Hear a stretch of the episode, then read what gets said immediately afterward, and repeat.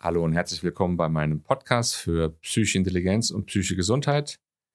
Mein Name ist Andreas Ebert und ich möchte heute in der ersten Folge in, für, dieses, für dieses Thema oder für diese Bereiche mal konkret über gewisse Störungsbilder sprechen. Und ein Störungsbild, was mir eigentlich so am meisten begegnet, ist die Angst. Also die Angst vor der eigentlichen Angst.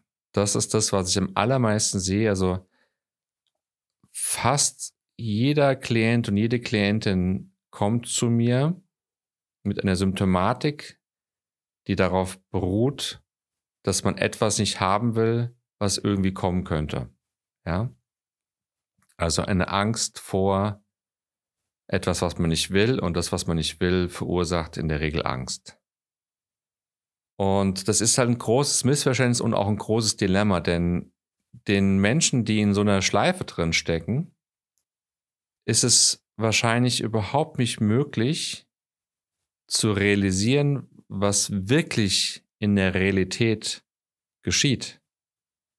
Denn in der Realität sitzen sie auf einem Stuhl, erzählen davon, dass da irgendwas ganz Schlimmes ist und dass da der Ehemann so ist oder die Ehefrau so ist und der Chef so ist und das Geld bald weg ist und so und so ist und der Körper irgendwie so und so krank sein könnte und so weiter und so fort. Das heißt, um da rauszukommen, ist es entscheidend notwendig, immer mehr zu üben und zu trainieren, im Erkennen, dass da eine Geschichte erzählt wird. Und weil eine Geschichte erzählt wird, kann man auch erkennen, dass diese Geschichte kreiert wird. Das heißt, diese Geschichte kann nicht der Realität entsprechen. Also natürlich findet sie in deinem Kopf in dem Moment statt, aber du hast natürlich zumindest theoretisch die Möglichkeit, die Geschichte dir auch ganz anders zu erzählen. Und du versuchst auch vielleicht die, die Geschichte anders zu erzählen. Problem ist nur, du glaubst nicht daran.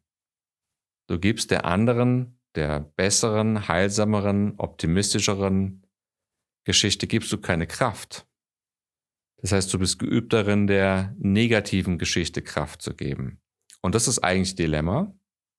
Das kann natürlich in der Therapie versucht werden aufzulösen und mehr im Blick zu, darauf zu entwickeln, was denn wirklich ist und so weiter und so fort, also in der Geschichte. Das ist auch ein therapeutischer Prozess, der sehr wichtig ist und den will ich jetzt auch nicht kleinreden. Aber es gibt noch einen anderen Weg und es ist der, aus dieser ganzen Geschichte auszusteigen und zu realisieren, dass es nur eine selbst erzählte Geschichte ist und nichts anderes.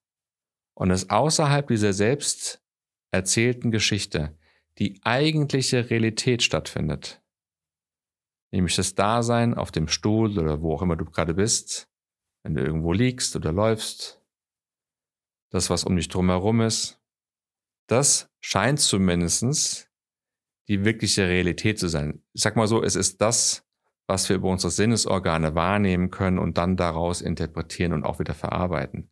Aber sagen wir mal, das ist die Realität. Zumindest viel, viel mehr die Realität als die Geschichte.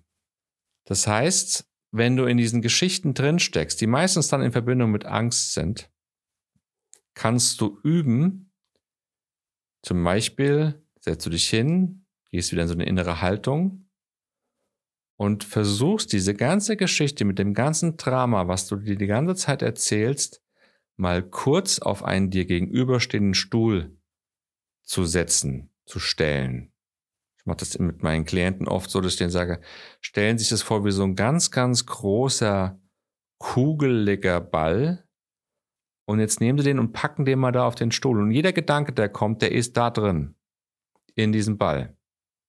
Jeder Gedanke, der ist da drin. Um dann den Klienten als Übung und die Möglichkeit zu geben, zu erkennen, dass da noch etwas ist, nämlich das, da eigentliche Dasein, nämlich zumindest schon mal der Organismus, der immer noch auf dem Stuhl sitzt. Okay? Und wenn man das übt und trainiert und immer mehr so ein bisschen mal die andere Perspektive einnimmt und die auch hält und bei der bleibt, dann merkt man, dass diese Geschichte eine eigene Sache ist, die mit dir eigentlich nichts zu tun hat. Sie hat mit dir nichts zu tun, du erzählst sie dir nur. Wichtig ist nur, bei allem, wo so eine gewisse Dissoziation passiert, das passiert da nämlich, ich schiebe die Geschichte weg, immer in Verbindung zu bleiben mit der inneren Wahrnehmung des Fühlens. Wenn das geschieht, ist alles gut, weil dann kann keine vollständige Dissoziierung stattfinden, wenn ich in Verbindung bin mit meiner inneren Welt, mit meinem Gefühl. Nicht mit der Geschichte. Die kann durchaus immer wieder zur Seite gestellt werden. Was ist noch? Ah, da ist noch der Atem. Ah, da ist der Körper, der hier auf dem Stuhl sitzt. Ah, da ist noch irgendwie so ein Gefühl von Ruhe oder Unruhe. Ja? Und wenn das geübt wird. Und man muss sich ja mal vorstellen, wie lange und wie oft man es übt, in den Geschichten zu bleiben. Teilweise 16 Wachstunden am Tag. Und nachts auch noch zum Teil. Das heißt, es ist natürlich ein gewisses Training notwendig, aber positive Neuigkeiten am Anfang, man braucht dafür nicht so lange, wie man sich trainiert hat, immer an die Geschichte zu glauben. Aber es dauert trotzdem eine gewisse Zeit. Aber es lohnt sich weil man auf die Art und Weise sich nicht immer wieder neu mit ängstlichen Gefühlen identifizieren muss, sondern Geschichte sein lässt, nach innen geht, fühlt, was für ein Gefühl da ist. Wahrscheinlich dann ist es eine Angst, wenn gerade die Geschichte erzählt wurde. Oder eine Sorge. Dabei bleiben, die ausfüllen und dann nochmal mit einem neutralen Blick auch auf die Realität der Geschichte schauen. Und da versuchen, wie so eine äußere Instanz, wie so ein, wie so ein Berater oder so ein, so ein, so ein Richter oder so eine große Weise, die auf dein Leben schaut und einfach mal schaut, was ist da eigentlich los. Na gut, du hast gerade da Streit mit deinem Mann oder mit deiner Frau oder mit deinen Kindern.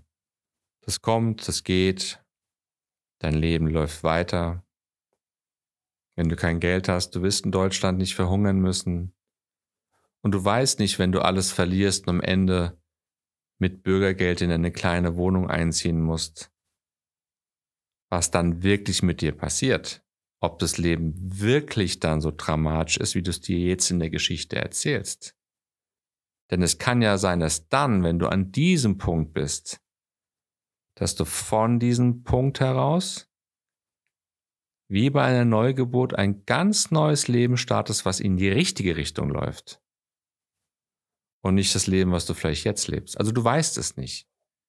Von da gesehen ist es mit der Angst vor der Angst am Ende eine reine Illusion.